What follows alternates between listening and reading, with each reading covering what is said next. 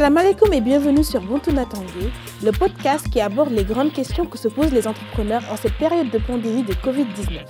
Au Sénégal, comme partout ailleurs, les entrepreneurs sont mis au défi par les impacts économiques de cette crise sanitaire mondiale. Toutes les deux semaines, nous donnons la parole à des acteurs de l'écosystème sénégalais dont l'expérience et la passion entrepreneuriale ne sont plus à démontrer. Ce podcast est une initiative de Concret, organisation sénégalo-américaine spécialisée dans l'appui aux startups et soutenue par le programme Réussir au Sénégal de la coopération allemande GIZ. Je m'appelle Margot Mendes et c'est parti pour notre invité du jour.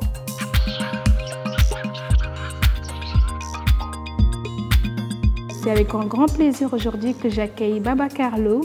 Merci en tout cas d'avoir pris le temps, euh, parce que je sais qu'en ce moment le temps est, est, hyper compté pour beaucoup de gens. On a l'impression qu'en étant chez nous, on a moins le temps, on a, on a plus de temps, parce qu'on pense que le, le, le home, euh, home, ça, home office, le travail, le télétravail nous laisse plus de temps, mais en fait non. Donc j'imagine même pas pour les personnes qui sont des parents comment ils gèrent cette période.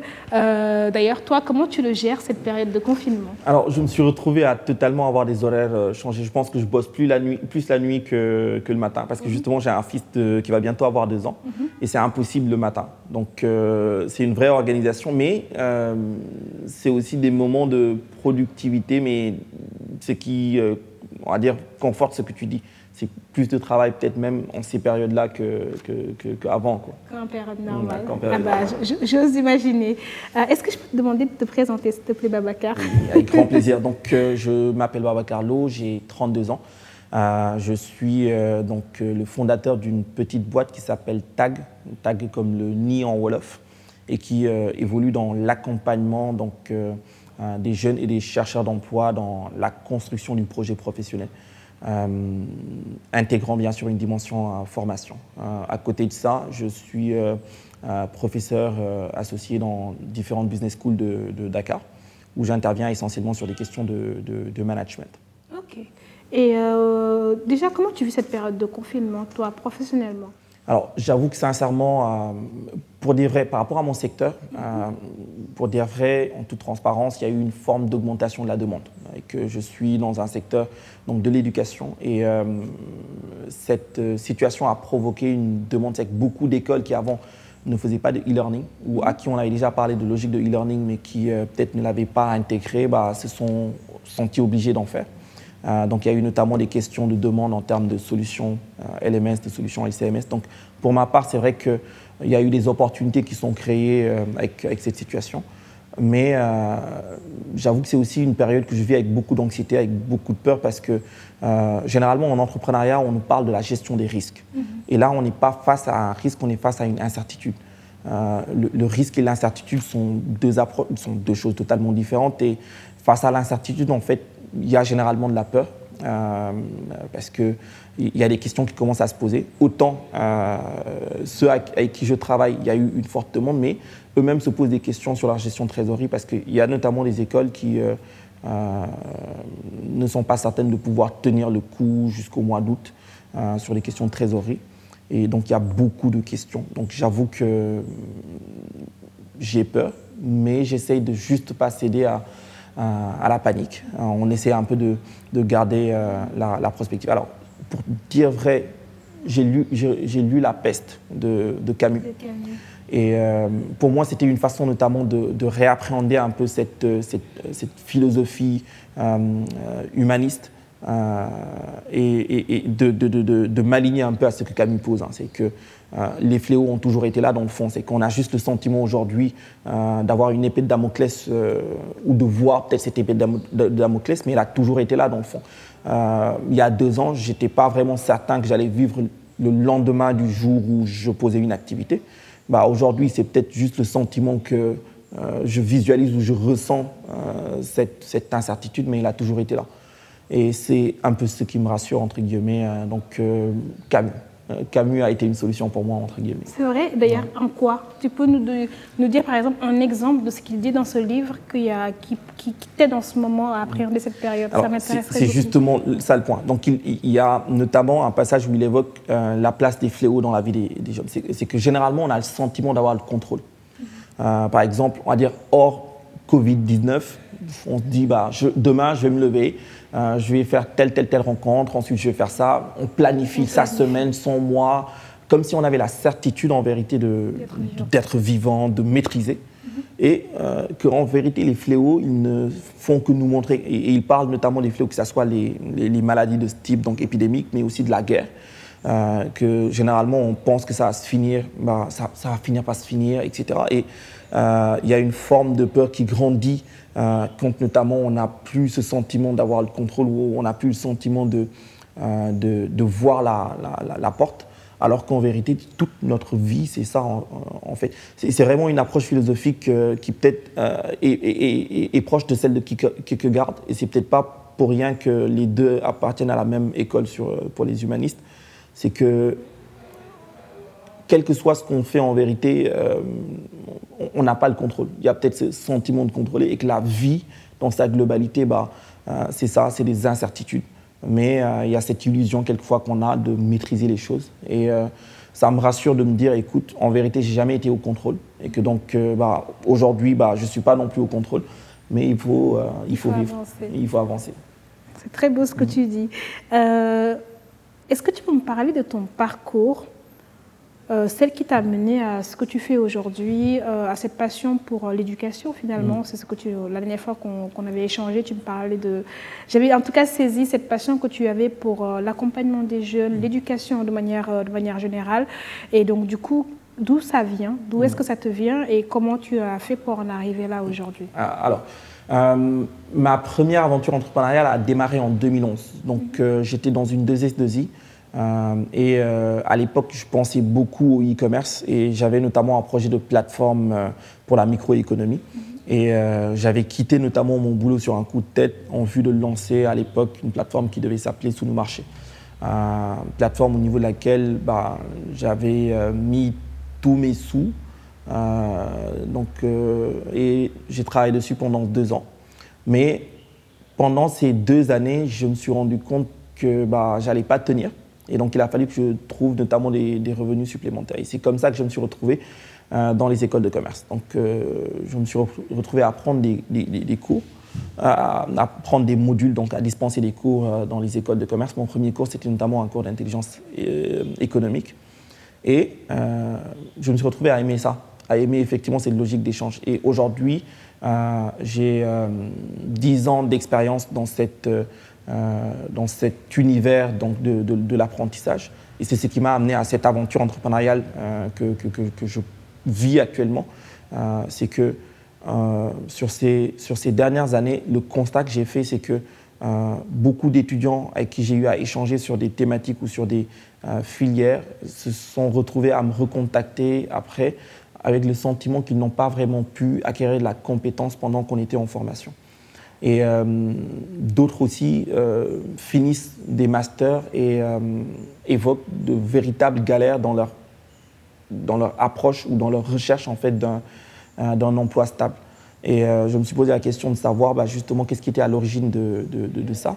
Et le constat que j'ai amèrement fait, c'est que on n'était pas dans un écosystème où on construisait les projets professionnels. Et c'est vrai que c'est un peu de notre faute, nous, enseignants, nous, institutions euh, de formation, nous, euh, État, devons accompagner effectivement les jeunes parce qu'on leur jette euh, le tort, on les pointe du doigt en disant, bon, vous ne faites pas toujours les efforts qu'il faut, mais force est de constater que ce n'est pas évident de savoir quoi faire dans des environnements de plus en plus turbulents. Mm-hmm. Et je pense qu'il y a un véritable défaut d'accompagnement euh, même s'il y a des entités qui existent, donc je prends en l'occurrence euh, le Conseil national, euh, le Centre national d'orientation scolaire et professionnelle, mhm. mais beaucoup de, jeunes ne connaissent pas ces entités, beaucoup d'écoles n'ont pas en interne des, des, conseillers en orientation, et donc le sentiment en fait d'avoir dans mes classes des étudiants qui sont en Master 2, donc sur le point de finir leur parcours et de rentrer dans le monde du travail, qui n'ont aucune idée des métiers vers lesquels ils veulent tendre, et donc finalement de ne pas être aussi compétitifs qu'ils auraient pu l'être, euh, m'a poussé à, à, me lancer en fait dans cette, euh, dans cette aventure avec euh, cette volonté de les accompagner. Aujourd'hui, je vais dire que mon but ou notre vision, ce serait d'accompagner l'épanouissement personnel et professionnel des gens. Je pense que le bonheur, c'est quelque chose, on va dire, on y aspire tous. On ne sait pas trop ce que c'est. et quelquefois, on le construit, on cherche effectivement à savoir ce que c'est le bonheur. Mais ce qui est certain, c'est qu'il y a une forte corrélation entre notre réussite professionnelle et notre réussite personnelle. Et réussite professionnelle, même le définir, c'est difficile. On est dans un pays où on parle beaucoup de techie. Euh, bah, les parents attendent de nous que nous techie, donc qu'on réussisse. Euh, et, la connotation de techie ici est très difficile, parce que techie, ce n'est pas que tu fasses quelque chose que tu aimes et dans lequel tu t'épanouisses. Techie, c'est peut-être avoir une réussite financière, avoir une voiture, avoir euh, du matériel, absolument. Mm. Et on connaît des gens qui ont cette réussite financière et qui pourtant n'ont pas, pas vraiment cet épanouissement qui leur permettrait de, euh, de, de, de, vraiment dire qu'ils euh, qu'ils sont heureux ou qu'ils vivent heureux dans leur vie professionnelle et personnelle. Donc en somme, c'est un peu ça notre quête. Notre quête, c'est comment accompagner l'épanouissement personnel et professionnel des gens en partant du postulat que euh, ça commence à l'enfance. on, a tous posé ou on a tous eu des questions de ce type quand on était enfant. Qu'est-ce que tu veux faire quand tu seras grand? Et quand on reçoit généralement des questions de ce type, on, on a du mal à, à, vraiment apporter une, réponse. Je vais revenir, euh, même bien avant, du coup, euh, sur toi. Mm. Euh, est-ce que déjà, quand tu étais jeune, tu avais senti, que, tu avais senti ce, manque? En tant que toi, Babacar, en tant qu'étudiant et, et, ensuite, quelles études tu as fait finalement? Comment tu as Absolument. été Alors, j'ai eu une formation pluridisciplinaire. Alors, alors, j'ai eu un mentor quand j'étais euh, en classe de troisième. Je, je, venais de finir et euh, mon père notamment était euh, dans une société de télécommunications de la place et il m'a permis notamment de participer à l'époque. C'était en 2000, non, c'était en 96. Il m'a permis notamment de participer à l'époque à une caravane, la caravane multimédia.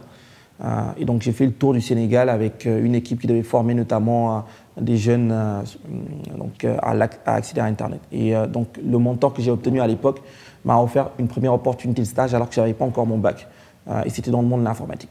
En vérité, après, bof, je me suis retrouvé dans une filière littéraire, mais j'avais un gros intérêt pour, pour l'informatique. Donc, je voulais faire du, de l'informatique, sauf que j'ai été orienté en droit et je voulais faire de l'informatique. Mon père m'a payé des études en parallèle euh, donc j'étais à l'université Gaston Berger de Saint-Louis. J'ai fait des études de droit et en parallèle j'ai fait euh, une formation en réseau informatique. Euh, et ensuite j'ai fait une formation en marketing et une formation en communication pour me retrouver en 2004 avec quatre masters. donc je me suis retrouvé en fait avec une formation pluridisciplinaire, mais je, je, peux dire que pendant toute cette période, je me suis posé plein de questions sur vers quoi tendre en termes de métier. D'ailleurs, même cette formation pluridisciplinaire montrer que c'était pas vraiment très clair dans ma tête parce que j'ai pas vraiment mis toute mon énergie sur une chose. Euh, donc, et d'ailleurs, pour moi, c'est peut-être le, euh, le, plus gros challenge auquel j'ai eu à avoir, euh, en tout cas à faire face, être focus. se concentrer sur un se objectif, concentrer sur et un objectif et aller au bout. Et, et, je pense aussi que si, par exemple, j'avais eu à bénéficier d'une orientation, si j'avais eu à vraiment échanger sur des perspectives de métier, qu'on me rassure notamment sur euh, le fait que bah, telle filière ou telle filière, si c'est ça que tu veux faire, bah, c'est toujours possible d'y arriver. Euh, peut-être que le parcours aurait été différent et peut-être qu'il aurait été plus, euh, plus efficient. sans vouloir refaire la roue, mais j'ai l'impression aussi que mon contexte il est un peu différent du contexte, du contexte actuel. J'ai l'impression que le contexte actuel il est encore plus drastiquement complexe pour cette jeune génération. Par exemple Alors, euh, ne serait-ce que quand on parle d'effectifs. Euh, moi, je me souviens à l'époque, quand j'étais à l'université Gaston Berger de Saint-Louis, euh, avoir une chambre n'était pas aussi complexe que ça l'est, ça aujourd'hui. c'est que les effectifs pléthoriques qu'on a dans les universités aujourd'hui et qui montrent juste en fait le nombre de. Et on a des mécanismes, on a un système éducatif qui pousse à ce que l'on avance. Par exemple, dans le système primaire, secondaire, l'optique c'est d'avancer, il n'y a pas de redoublement. Euh, et on pousse effectivement le maximum d'avancement parce que par rapport à des métriques à l'international euh, qu'on doit rendre aux bailleurs de fonds, etc., il faut qu'on avance, il faut qu'on ait le maximum de personnes. Donc on a des gens qui se retrouvent au bac euh, sans avoir peut-être un certain, une certaine base, mais après on a des gens qui se retrouvent avec le bac à se poser une question, il me faut être orienté. Donc finalement on a un système éducatif qui fait que bah, c'est jusqu'au boutiste bah, je dois me former pour aller au maximum parce que la, vue, c'est le master. Et je vais avoir un boulot quand j'aurai mon master. Parce que peut-être il y a y a tout un système qui a poussé ce postulat. Finis tes études, quand tu finiras tes études, tu auras un boulot. Et euh, on, se rend compte que ce n'est absolument pas le cas parce que peut-être deux ou trois générations ont travaillé avec juste cette idée. Tu finis ton, euh, tes études, dès que tu finis tes études, bah, tu vas avoir euh, ton boulot. Finalement, on s'est retrouvé avec des tonnes de personnes qui, sont, qui ont fini leur, leur cursus de formation, des licences ou des masters, mais qui se sont rendus compte que bah, le boulot n'était pas à la clé automatiquement. Et aussi, on a eu des filières qui ont été saturées, entre guillemets, parce que plus d'offres que de demandes. Mm-hmm. Donc, en somme, le contexte actuel, j'ai l'impression qu'il est encore plus complexe parce que les choix que les jeunes vont devoir faire pour ne pas se retrouver dans des situations où même des entreprises, et ça c'est un constat au niveau mondial, c'est que les entreprises sont même en train de démystifier le diplôme. Les entreprises se disent, écoute, un master, ça ne veut plus rien dire. On a tous euh, vu des gens qui avaient des masters et qui n'avaient absolument aucune idée de ce qu'on pouvait attendre d'eux par rapport à des métiers, des, compétences nécessaires. Mm-hmm. Et donc, si les entreprises sont en train de démystifier le diplôme et de se dire que le, diplôme n'est qu'une présomption euh, de, compétences, mais que cette présomption est de plus en plus faible euh, et que les gens ont toujours cette idée, bah, je vais obtenir mon diplôme, après je vais avoir un travail. Il y a un problème, c'est que c'est comme si on n'était pas en train de répondre comme il fallait à, un vrai problème, le problème de l'employabilité des jeunes. Mm-hmm. C'est qu'on a des jeunes qui cherchent à s'insérer, euh, et, d'ailleurs pour la clé, parce que c'est le techie qui est le, le moto, les jeunes ne cherchent même pas à s'orienter, absolument. Ils ne cherchent pas à s'orienter par rapport à qu'est-ce qui les intéresse, qu'est-ce qu'ils veulent, c'est quoi leur projet, c'est quoi ce qui est susceptible de les épanouir. Ils cherchent à s'orienter par qu'est-ce qui est susceptible de me donner un boulot. Euh, quelles sont les filières qui recrutent, entre guillemets. Et euh, est-ce que tu penses qu'il y a aussi un manque sur euh, la formation de, certains, de certaines valeurs? Est-ce qu'il est y a un, manque? Le mot qui vient dans ma tête, c'est lack of. C'est vraiment sur tout ce qu'ils reçoivent en, tant, en, tant, que savoir, en tant que compétence, il manque peut-être euh, quelques notions euh, d'intelligence émotionnelle euh, ou quelques notions de, de, je sais pas, prendre le temps de réfléchir, prendre le temps de se renseigner, savoir se débrouiller, être curieux, être économe, je sais pas, plein de, plein de, petites, plein de petites clés comme ça. et d'ailleurs, tout à l'heure, tu disais que votre objectif, c'était d'aider les, jeunes à, s'épanouir, mhm. euh, à trouver leur voie. Mhm. Quelles sont ces clés que vous leur apportez pour qu'ils s'épanouissent? Est-ce que là-dedans, il y a une grande part d'intelligence émotionnelle ou pas? Absolument. Alors, le, point, c'est que euh, ce qu'on cherche à faire, c'est de refocus les gens sur eux-mêmes. Euh, parce que je pense qu'il y a un vrai défocus. Et comme tu l'as dit, c'est que pour que, par exemple, je puisse être curieux, généralement, il faut que il y ait de l'intérêt. Mhm. Euh, et pour qu'il y ait de l'intérêt, il faut que je me pose des questions sur moi-même, qu'est-ce que je veux, où est-ce que je veux aller, etc. Qui je suis. Euh, qui je suis. Mhm. Excellente question et grosse question.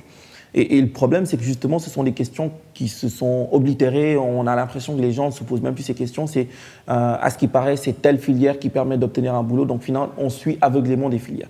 Donc, nous, dans notre approche, oui, notre approche vise à recentrer en fait les, gens sur eux-mêmes. Donc, euh, on a travaillé sur une plateforme. La plateforme fonctionne de la façon suivante. L'étudiant ou le chercheur d'emploi arrive, il crée un compte euh, et ensuite on lui pose des questions sur euh, les secteurs ou les métiers qu'il aurait identifiés et qui pourraient l'intéresser. Mhm. Donc on a notamment répertorié 400 fiches de métiers au niveau de notre plateforme et pour chaque fiche de métier, on les a découpées en compétences.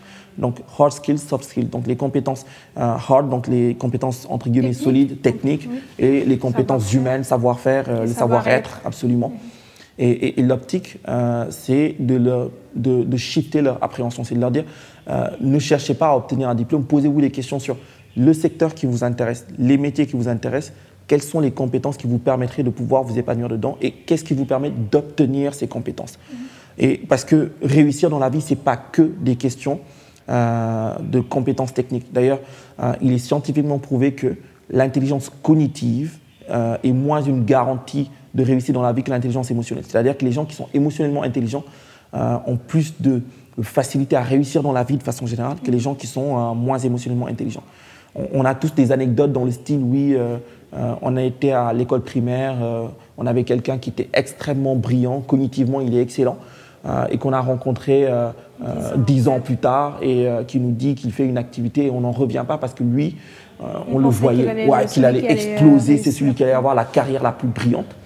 Mais c'est justement la preuve que ce ne sont pas des questions de compétences techniques dans le fond, c'est plus une question euh, humaine, une question émotionnelle. Euh, et ça, ça commence avec soi.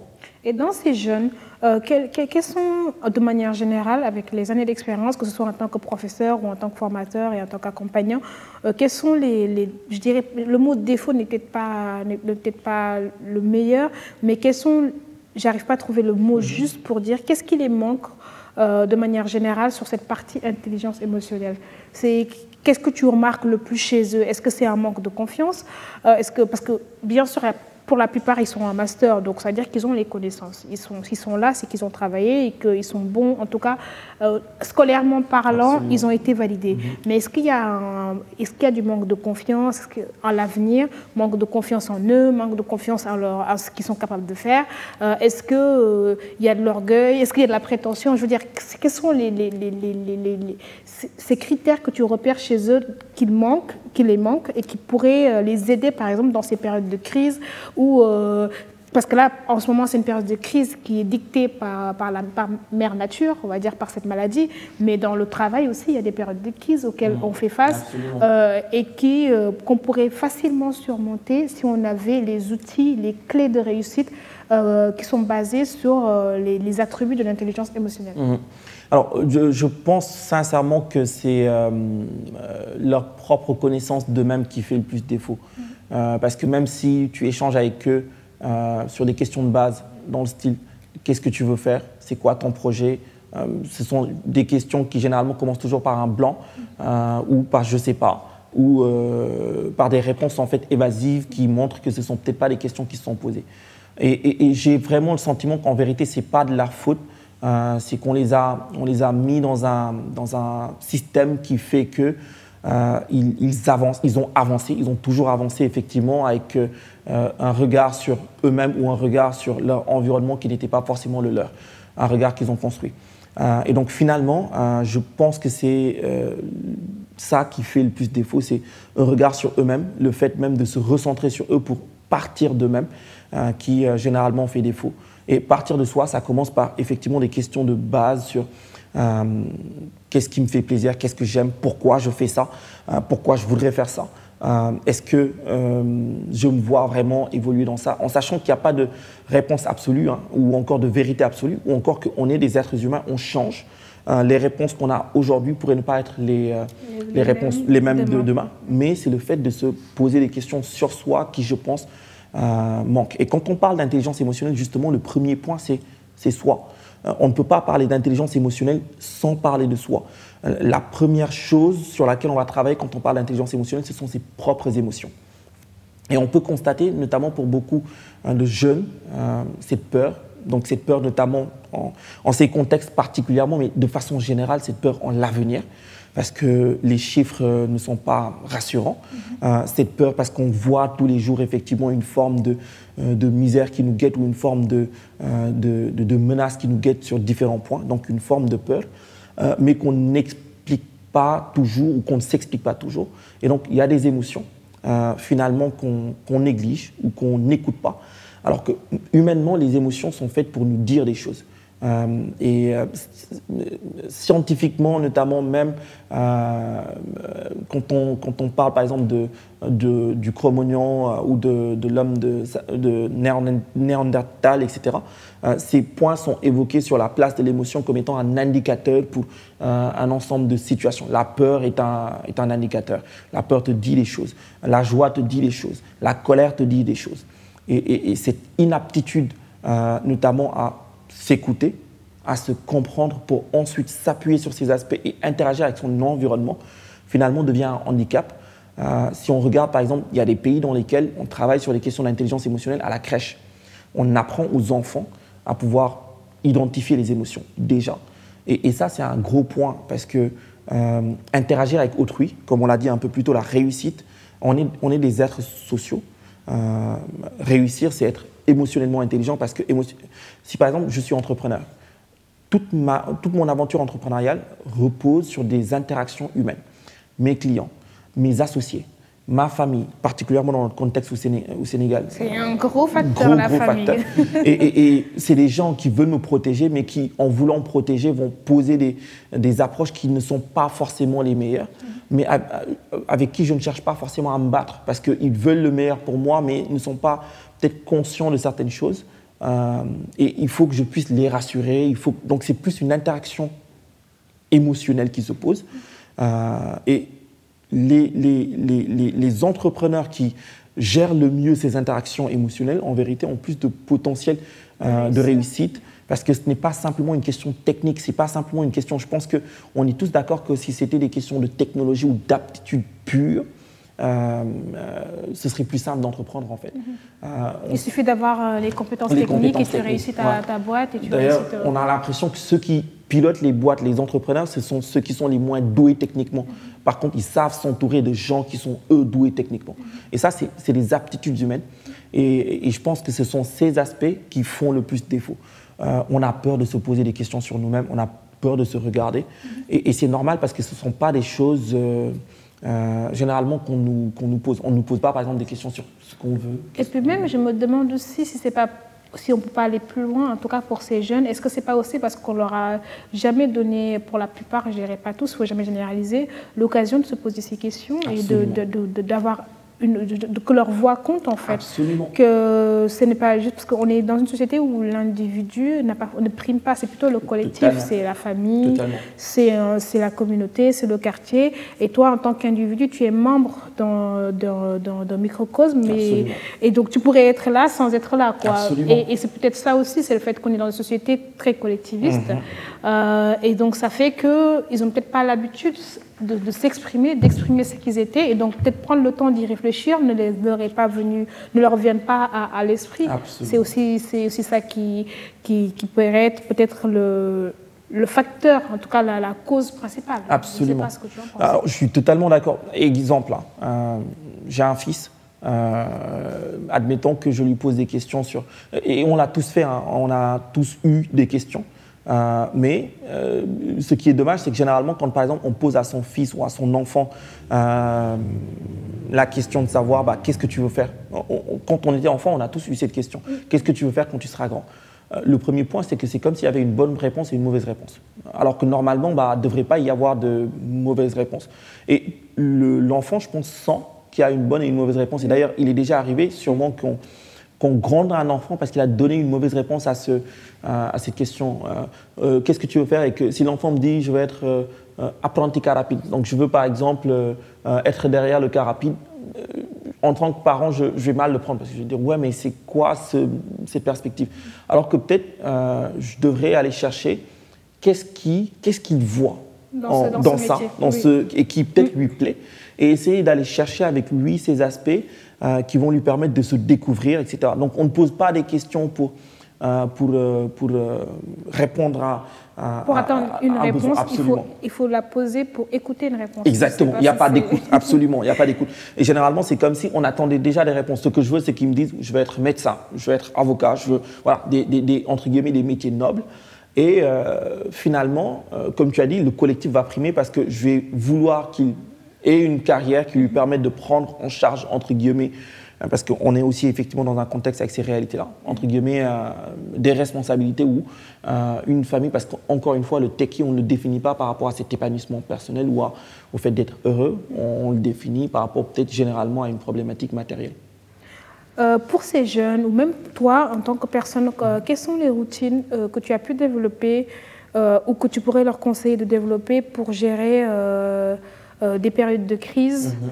Euh, comme celles que nous vivons en ce moment. Mhm. Parce que eux aussi, on parle beaucoup des entrepreneurs qui aujourd'hui euh, subissent les conséquences de cette période qui est vraiment très, très difficile pour beaucoup de gens, mhm. mais pour les jeunes aussi, je pense notamment aux jeunes étudiants, euh, qui doivent aussi être très inquiets par rapport à leur avenir professionnel. Mhm. Ceux qui viennent de finir leurs études, qui doivent rentrer dans, dans, le milieu de l'emploi et qui ne sont même pas sûrs de trouver un emploi. Mhm. Bref, il y a pas mal de, de, facteurs qui aujourd'hui, euh, on ne prend pas en compte assez, mais qui affectent beaucoup les jeunes en période de crise. Donc, quelles sont les routines qui mhm. pourraient développer, qui pourraient les aider à, le surmonter premièrement, ou, aussi quels sont les, les, atouts qui mhm. pourraient développer, les valeurs qui mhm. peuvent leur permettre de traverser cette période de crise? Alors, premier point, moi je recommande à tous ceux qui nous écoutent de profiter de cette période pour en fait, en vérité, entrevoir une opportunité, l'opportunité de faire un bilan, sur soi, l'opportunité de faire un bilan sur ce qu'on fait, l'opportunité de faire une projection sur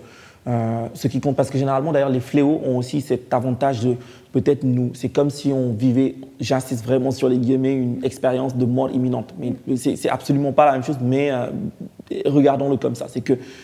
Comme si on pouvait mourir là, voilà, tout de suite, là tout de suite. Exactement. C'est que tout pourrait s'arrêter dans tous les sens du terme. Et si tout ne s'arrête pas, c'est comme si on avait voilà, l'opportunité de vraiment. Euh, maintenant, si cette opportunité nous est donnée, qu'est-ce qui compte? Euh, parce que généralement, en fait, c'est des moments qui nous aident à identifier ce qui compte. Et donc, le bilan, il peut se faire euh, par rapport à euh, trois points majeurs. Un, sur soi. L'intelligence émotionnelle s'appuie dans un premier temps sur l'aptitude à identifier ce qu'on ressent. Et pour identifier ce qu'on ressent, il faut aussi se donner la latitude de ressentir les choses, de ne pas les, de, ne pas les nier, de ne pas les enfuir, de, les ressentir. donc, l'aptitude à, à, ressentir les choses, donc à identifier ce qu'on ressent, à identifier les émotions, ensuite à pouvoir euh, utiliser ces émotions pour agir sur soi. C'est qu'on est en mesure, par exemple, de shifter une émotion. Par exemple, si je suis... Euh, euh, le truc, ce n'est pas, ce qui compte, ce n'est pas l'absence de peur. Ce qui compte, c'est qu'est-ce qui se passe quand il y a de la peur. Qu'est-ce que j'apprends de, ce, de cet indice qui a, quand il y a de la peur. Et ensuite, qu'est-ce que je peux aller chercher comme ressource pour ensuite avancer. et ça, c'est aussi une question émotionnelle. donc, deuxième étape, comment je peux utiliser mes émotions pour agir sur moi. Agir, euh, par exemple, est-ce que je peux quitter euh, un sentiment de colère euh, en cinq minutes parce que c'est un travail intérieur Ou est-ce que je peux quitter un sentiment de désarroi pour m'automotiver, pour faire effectivement l'hémorégulation et m'automotiver? Donc ça, c'est la deuxième étape. Et troisième, la troisième étape, c'est de pouvoir utiliser les émotions dans l'interaction avec l'autre. Donc, un, moi, dans l'identification des émotions. Deux, comment ces émotions identifiées et comprises peuvent être utilisées pour agir sur moi. Et ensuite, trois, comment ces émotions identifiées et comprises peuvent être utilisées pour interagir avec l'autre, notamment en développant l'empathie, euh, l'aptitude à regarder l'autre et à comprendre aussi chez l'autre des choses qui ne sont pas forcément explicitement euh, dites, et ensuite à pouvoir agir euh, donc sur l'autre, entre guillemets, ou interagir avec l'autre. Et donc, moi, ce que je recommande, c'est de prendre un cahier et de noter.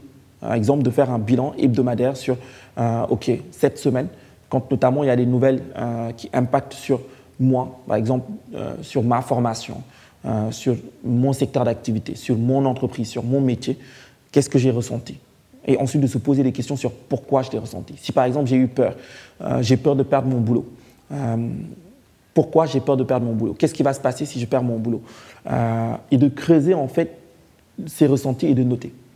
Et l'optique, ensuite, ce sera de voir, euh, une fois qu'on a une idée un peu de généralement ce qu'on ressent, et d'analyser euh, les mécanismes par lesquels on passe, que comment on aboutit à des situations. Par exemple, euh, le désarroi ou le fait notamment d'être complètement démotivé, c'est un cheminement, c'est qu'on n'y arrive pas d'un coup, c'est un cheminement. Donc il y a un ensemble de choses qui généralement se passent, qui, qui m'amènent effectivement à ça, que je puisse identifier ces éléments.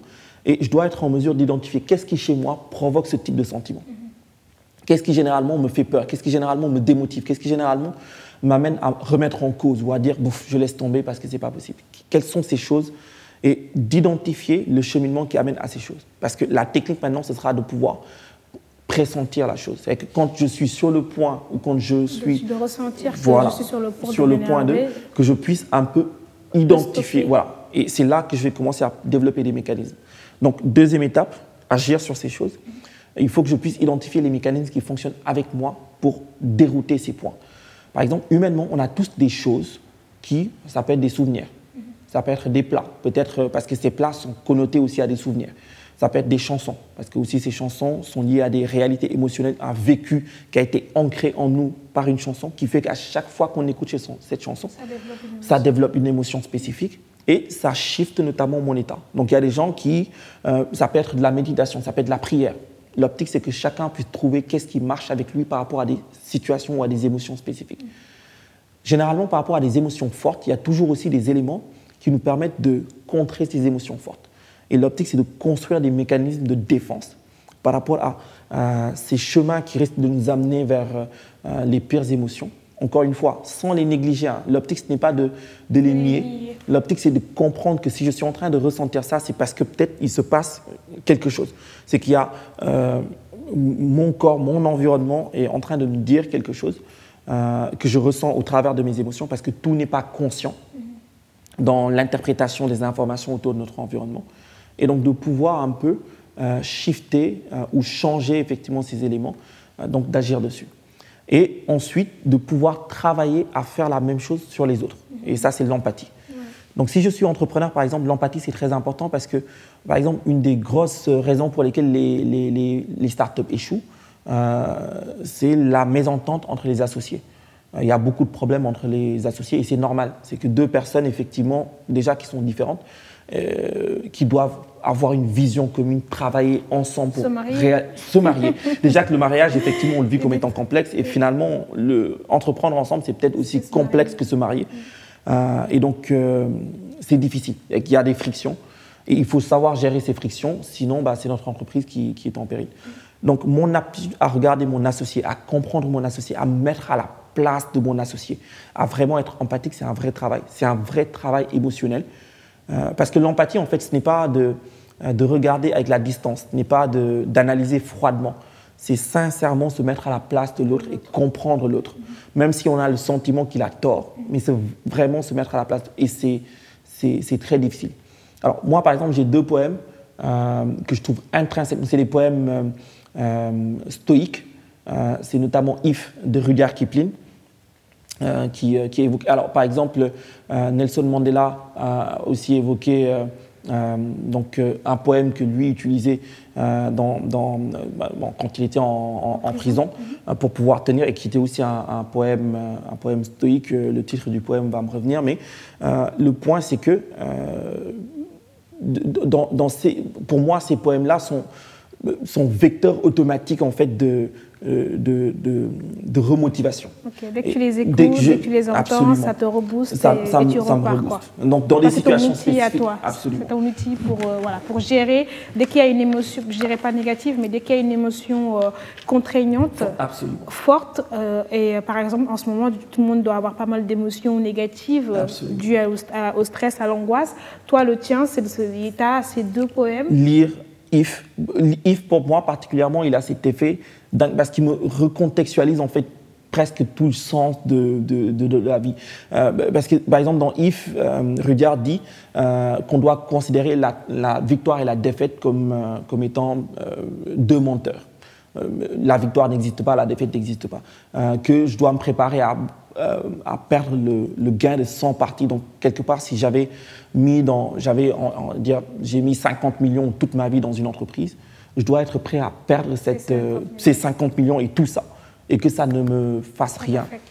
Euh, et il dit que c'est ça être un homme, homme dans le sens euh, avec grand H, mais pour moi, en fait, ce poème recontextualise, parce que même s'il y a des critiques à travers ce poème dans le style, c'est impossible, mais justement, pour moi, c'est ça qui est fort dans ce poème, c'est qu'il pose un, postulat qui, moi, me remotive particulièrement. Et je pense que chacun peut trouver des méthodes de ce type des, petits outils de ce type Moi, j'ai découvert euh, bah, justement dans cette période de, de, Ça me parle beaucoup ce que tu me mhm. dis, parce que dans cette période-là, des 3-4 dernières mhm. semaines de, très stressantes de, travail à la maison, d'angoisse, d'incertitude, mhm. j'ai aussi découvert euh, Marc Aurel, du coup. Voilà, je le découvre maintenant, euh, ça va, je suis pas encore. Euh, euh, ça va je préfère le découvrir à l'aune de mes 30 ans plutôt que de le découvrir à 70 ans. Je pense que j'aurais beaucoup perdu. Et justement, c'est le stoïcisme, c'est ne mm. pas être esclave de ses émotions, vivre justement comme c'était le dernier, parce qu'il n'y a mm. rien qui est garanti. Et mm. juste, comme tu le dis, je pense que ça doit être un, grand disciple de, de, de, Marc Aurel. Absolument. Et, et, justement, je pense que moi, pour, pour le coup, c'est mon outil de cette période. C'est tous les matins. Je ça, ça, fait deux semaines que je le lis, donc je l'ai fini pour te dire deux fois. Mais euh, c'est sûr. je l'ai fini deux fois et je le relis et j'espère retrouver un autre livre de ce genre.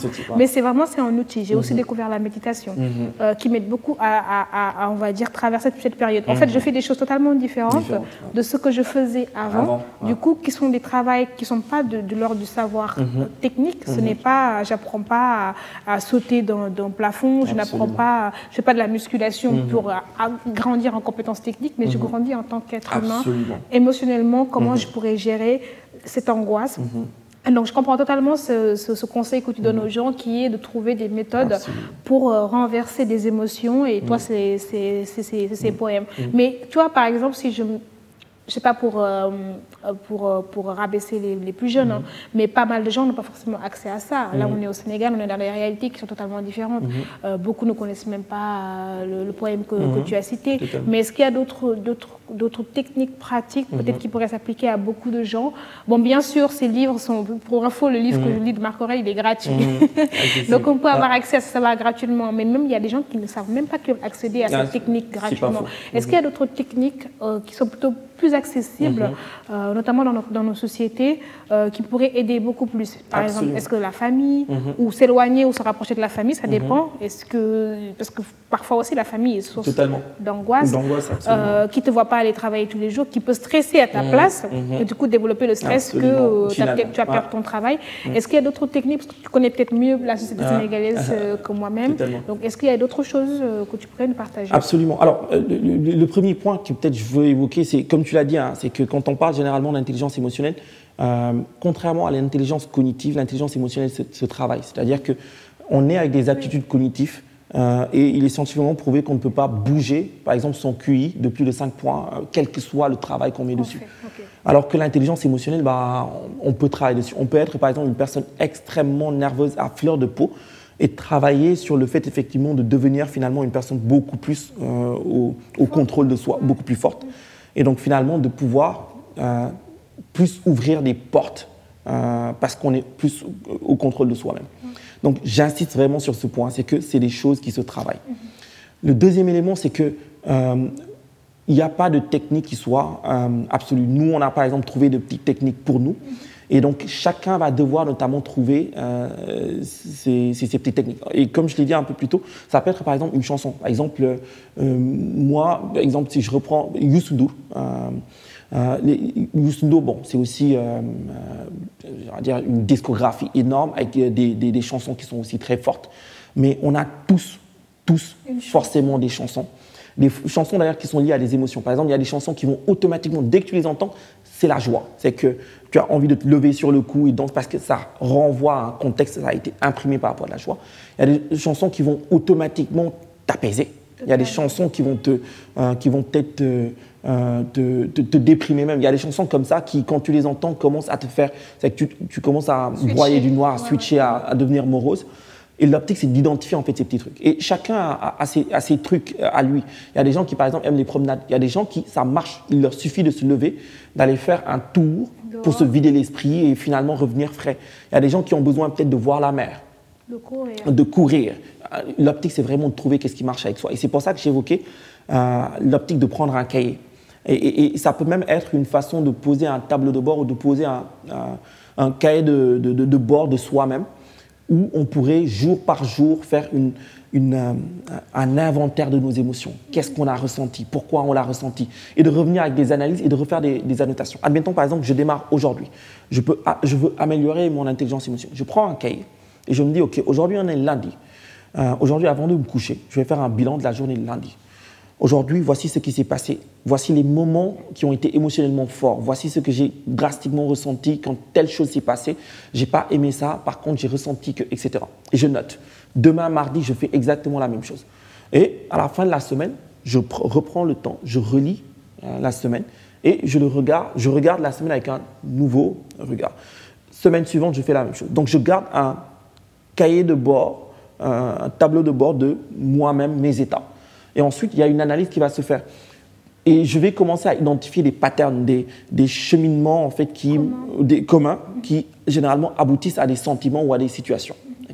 Par exemple, en ces situations amoureuses, qu'est-ce qui généralement me, me, me, me, colle, stresse. me stresse et me met dans une situation où vraiment je me dis, écoute, c'est plus la peine, vraiment, euh, la vie n'en vaut pas la peine, laissons tomber. Euh, euh, qu'est-ce qui généralement le provoque? Qu'est-ce qui s'est passé avant et qui a fait que je me suis retrouvé dans cette situation émotionnelle? Et c'est l'identification de ces points qui va me permettre de pouvoir en fait les bloquer à temps. Euh, c'est de pouvoir shifter effectivement ces aspects. Dès que je ressens des émotions de ce type, je commence à comprendre. C'est que automatiquement, c'est que je commence à traiter consciemment des choses qui peut-être étaient inconscientes parce que je, commence à leur donner un nom, je commence à, pouvoir pointer, le, à poser le doigt dessus. Et ça, c'est le point de départ. Maintenant, pour trouver les choses qui, qui nous shiftent, ça, c'est un travail aussi euh, indépendant. On peut avoir, par exemple, des endroits qu'on aime. Il y a des gens qui, par exemple, aiment se recueillir. Euh, bah, et dans Dakar, il y a des endroits. Par exemple, moi, j'ai un, ami qui aime euh, aller au niveau de la corniche des Almadies.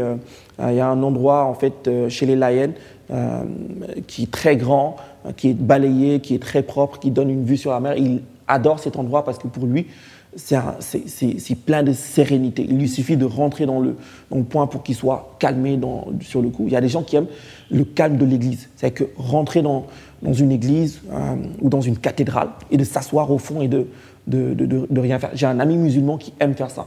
Moi, je faisais ça l'année dernière quand je préparais le marathon, souvent je courais jusqu'à l'église de, Saint-Paul du Marais et je rentrais dedans. Et ce qui est fou, parce que c'est qu'il y a pas mal de touristes qui rentrent, qui le visitent, mais c'est mhm. tellement calme que même mhm. les touristes, je ne les voyais pas passer. Et donc je rentrais, je ressortais, et j'étais, euh, je repartais courir, je rentrais chez moi, mais j'étais il y a des endroits qui sont comme ça, qui, de par leur grandeur, de par leur majestuosité, ont un impact automatique. Et ça, ça peut marcher avec nous.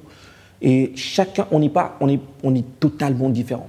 Et qu'il y en a euh, qui vont peut-être, c'est par des, par, des, euh, par des pensées spécifiques. Ça peut être des souvenirs, ça peut être le fait de penser à, à sa mère, de penser à son frère, de penser à une promesse qu'on a faite, de penser à, à, un souvenir, à des choses positives ou à, quelque chose qu'on a vécu et qui nous motive, qui automatiquement nous dit non, non, on, repart, etc. Il faut vraiment qu'on trouve les choses. Et ensuite qu'on construise un arsenal de, de, méthodes qui vont nous permettre d'impacter sur nos émotions.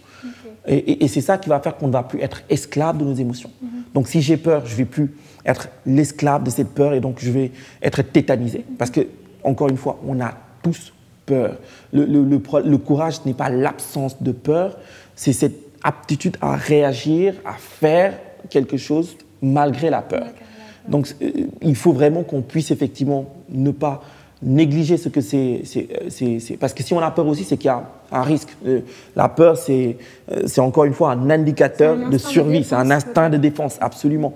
Donc la peur nous dit quelque chose, c'est qu'il y a quelque chose. Maintenant, ça va aussi dire qu'on ne va pas, on va pas se lancer tête baissée, mais on va essayer de juguler cette peur, mm-hmm. peut-être en rationalisant des choses ou en se protégeant ou en prenant un certain nombre d'éléments. Et sur ce point, on n'a pas tous les mêmes rapports aussi. Si on fait un bilan personnel, il y a des gens qui, naturellement, euh, sont des risk takers. Parce que ce pas des gens qui, euh, par exemple, vont être dans l'analyse de la situation. Pour... Il y a des gens qui sont des fonceurs, naturellement. Tout comme on est avec des aptitudes euh, cognitives, on est aussi avec des, des, des, prédispositions émotionnelles, des, des prédispositions génétiques qui aussi impactent sur notre personnalité. Mais l'idée, c'est de se connaître. Tout le gros challenge, c'est se connaître. Et si on apprend à se connaître, en sachant encore une fois aussi que c'est un travail de tout le temps, c'est pas vraiment ah là c'est bon, je me suis connu. Parce qu'on est tous d'accord pour dire que la personne qu'on était à 18 ans n'est pas la même, qu'aujourd'hui. Et c'est certain qu'à 40 ans, à 60 ans, on sera des personnes différentes. Mm. Mais c'est de pouvoir un peu se comprendre au fur et à mesure qu'on évolue. Et c'est un travail de tout le temps. J'ai l'impression qu'on pourrait en parler pendant des heures, mais je pense qu'on va toucher vers la fin là. On va bientôt faire mm. une heure qu'on échange. Mm. Je, vais, euh, je pose toujours deux, trois petites questions. Euh, la première, c'est quelle est la définition de la réussite mm. Tout à l'heure, on parlait de absolument Voilà, c'est quelle est la définition de Teki Absolument. Alors, j'avoue que moi, ma définition de la réussite, je l'ai posée très récemment. Euh, c'est pouvoir assumer mes responsabilités. Euh, alors, c'est une définition que j'ai posée récemment parce qu'il fut une époque où, si on posait cette question, je disais c'est avoir un ranch euh, à Thiès, euh, prendre ma retraite à 45 ans, faire des balades à cheval, etc. mais ça tournait autour du, du, du, du matériel, dans le fond. Mhm. alors, le travail que j'évoque et qui, moi, m'a redéfini ma, ma, ma, ma réussite, ma, notion de réussite, la définition de la réussite, c'est un travail que j'ai posé avec un, psychologue clinicien. Bon, euh, c'est pas avec lui directement, il a fait un livre, Jordan Peterson, qui s'appelle 12 Rules for Life, donc 12 règles pour la vie, et qui pour moi aussi a été un gros, euh, un gros shift.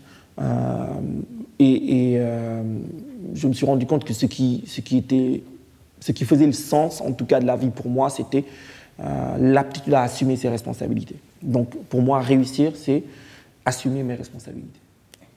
Très belle définition. c'est la première fois que je l'entends pour le coup. Parce que, et en plus, j'imagine que ça doit bien te parler, même toi en tant que papa, c'est, et en tant que chef d'entreprise. Exactement. Euh, j'imagine en tant que citoyen, humain, en tant que humain. prof, en tant que mari, C'est ça, c'est- absolument, en tant que père, en tant que fils, euh, ouais, c'est un mot qui a beaucoup de, de- qui englobe beaucoup de, de sens pour toi et c'est c'est pour ça que je te dis que c'est très beau parce que je l'ai jamais vu comme ça. Du coup, tu m'apprends, tu m'apprends quelque chose. Et du coup, le contraire de la réussite, bien sûr, c'est l'échec. Est-ce que dans tout ce parcours ou même euh, dans la vie en général, il y a eu quelque chose, il y a eu un moment où tu t'es dit, là, il y a eu vraiment eu un échec. Qu'est-ce que tu en as appris Euh, et comment vois-tu ce mot Comment vois-tu Quel est le rapport que tu as face à l'échec? Oui. Alors, euh, je, je- dirais que j'ai déjà échoué. Et C'est vrai, la notion d'échec, parce que ça dépend même de la définition de ce qu'est l'échec. Je- Quand j'ai démissionné en, euh, en 2011 de, de- de la 2S2I, j'avoue que je l'ai fait sur un coup de tête parce que j'ai eu une promesse euh, par rapport à, à un potentiel marché. C'était une possibilité de travailler avec Damag, euh, Casino sur, euh, euh, sur la place de, de marché. Et donc, sur un coup de tête, j'ai lâché tout. Euh, j'ai ven- j'ai vendu un ensemble de biens que je possédais à l'époque. Euh, j'ai demandé à mon père aussi de me passer de l'argent. J'ai levé de la love money. J'ai demandé à mon père de me passer de l'argent. Je lui ai demandé de vendre un de ses terrains euh, et de me donner l'argent euh, que j'ai mis dedans. Et euh, ensuite, j'ai foiré. J'avoue que je l'ai très mal vécu. Alors, je l'ai très mal vécu, pas parce que j'avais perdu moi des choses, mais parce que j'ai demandé à des gens de faire des sacrifices pour moi, même si je présume mon père l'a fait avec, avec un très grand, grand, grand plaisir. Mais j'avoue que quelque part, c'est un truc jusqu'à présent que j'ai pas, j'ai pas, j'ai pas réussi à, à- décaler parce que je me dis que j'ai privé de mon père de quelque chose qui lui, euh, lui appartenait et aurait dû lui servir. Euh, je lui en ai privé, on lui demande de le vendre et de me donner l'argent et finalement, bah, pour que j'en fasse pas grand-chose, euh, je me suis dit qu'il faudrait que je le rembourse, ce que j'ai pas encore fait. Donc c'est encore quelque chose qui émotionnellement me marque et que je vis comme étant un échec. Euh, euh, mais euh, ouais, et, pourtant c'était pas, c'était peut-être le premier échec entrepreneurial. C'était pas le parce que j'ai créé une deuxième boîte après ça qui a aussi euh, euh, échoué. Euh, mais celui-là était un peu plus, un peu plus fort. Et peut-être aujourd'hui, dans, actuellement TAG, je n'ai aucune certitude dans, dans- dans TAG. Je ne suis même pas sûr de sortir de 2020 avec TAG. Mais si TAG s'arrêtait aujourd'hui, je ne le, vivrais- je le vivrais pas aussi mal que peut-être euh, comment je. Mais peut-être que ça t'a préparé en fait finalement. C'était peut-être pas tant que ça un, un- échec. Qui sait? Ça t'a peut-être appris des choses que tu ne vois pas encore pour le moment, mais que tu vas sûrement euh, voir dans quelques années parce que tu sais pas demain ce que tu vas faire. Tu sais pas si Absolument. Va. Et alors, je suis totalement d'accord avec ça, hein, que les échecs, en vérité, euh, euh, les échecs, ça n'existe pas dans le fond. Euh, Il y, a, y a le chemin du succès est pavé d'échecs. C'est qu'en vérité, euh, par exemple, j'aime bien cette approche de Bruce Lee qui évoque euh, euh, l'échec comme étant le fait d'abandonner, ou c'est quand on arrête de se relever qu'en vérité on échoue. Donc tant que effectivement euh, on est dans cette mouvance, dans cette dynamique, c'est que on n'a pas vraiment échoué. Voilà. Pas faux. hein. Totalement.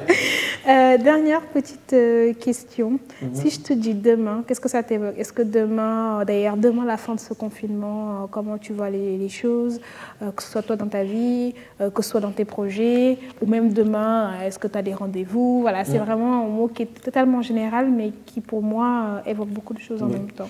Alors, c'est vrai que d'ailleurs, c'est très intéressant comme question, surtout dans le contexte, parce que face à l'incertitude, c'est encore plus complexe, effectivement, d'envisager demain. Euh, je suis sûr qu'on m'aurait posé cette question euh, euh, en janvier, bah, j'aurais peut-être pas eu le même regard sur cette question qu'aujourd'hui, parce que j'avoue que toutes ces, euh, toutes ces semaines ou tous ces derniers jours, l'essentiel de mes discussions avec beaucoup d'amis, c'est quelles vont être les conséquences économiques de, de- de- de cette période Euh, Comment est-ce que notamment on va s'en sortir? Est-ce qu'on ne mesure pas encore vraiment l'ensemble des impacts qu'il y a? Et ça fait très peur. Euh, mais euh, on ne lâche pas pour autant parce que néanmoins on pose des activités, on essaie de poser des actions pour euh, envisager demain. Donc je, vois demain comme étant...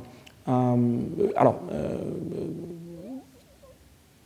par exemple, demain, on le définit comme étant une promesse. On le définit, en tout cas dans, dans- dans la mythologie grecque. C'est un élément qui est évoqué, par exemple, par rapport à Lady Fortuna, qui était la déesse, justement, de, de, on va dire de, de toutes les bonnes choses. Euh, et donc, euh, on est susceptible effectivement d'avoir de bonnes choses ou de mauvaises choses, on ne sait pas.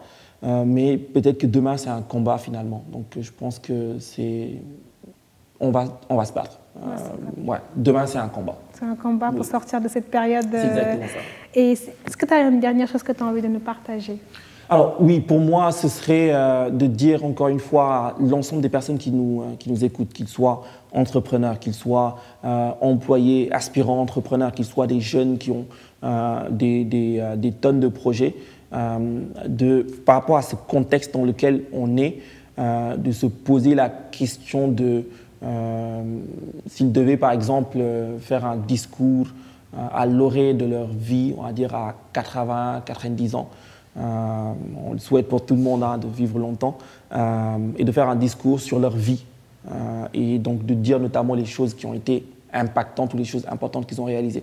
Quelles seraient les choses qu'ils pensent qu'ils diraient et de travailler sur ces choses. Donc ça voudrait dire que ce ne sont que ces choses qui sont importantes parce que si on arrive à regarder sa vie peut-être avec cette projection, donc entre guillemets, de nous dans 50 ans, dans 60 ans, qui dit finalement, c'est ça qui a été important. Peut-être que c'est ça qui est important aujourd'hui, de tout lâcher pour être focus sur ces choses euh, qui finalement sont importantes. Merci beaucoup, Babacar. Je n'ai rien à rajouter. C'était un très bel échange. J'ai beaucoup appris. J'ai noté pas mal de livres. Je pense que je vais encore euh, agrandir ma bibliothèque Kindle. Donc, merci euh, pour merci le temps encore que tu une fois accordé. à toi. Et merci pour le travail que tu as bas. Franchement, respect. Écoute, euh, j'essaye de. Pour moi, c'est même pas un travail, c'est un plaisir et une chance de pouvoir échanger avec des gens passionnés et passionnants. Merci, merci pour tout. Et à toutes les personnes qui nous ont écoutés, si vous voulez en savoir un peu plus sur Tagat, et euh, sur l'aventure de Babacar, euh, bien sûr, je le partagerai. N'hésitez pas à le contacter directement pour échanger avec lui. Et euh, comme vous le voyez, c'est quelqu'un qui pourrait parler avec vous pendant des heures. et là, on, on a parlé d'un sujet, mais j'ose imaginer le nombre de sujets sur lesquels vous pourriez échanger.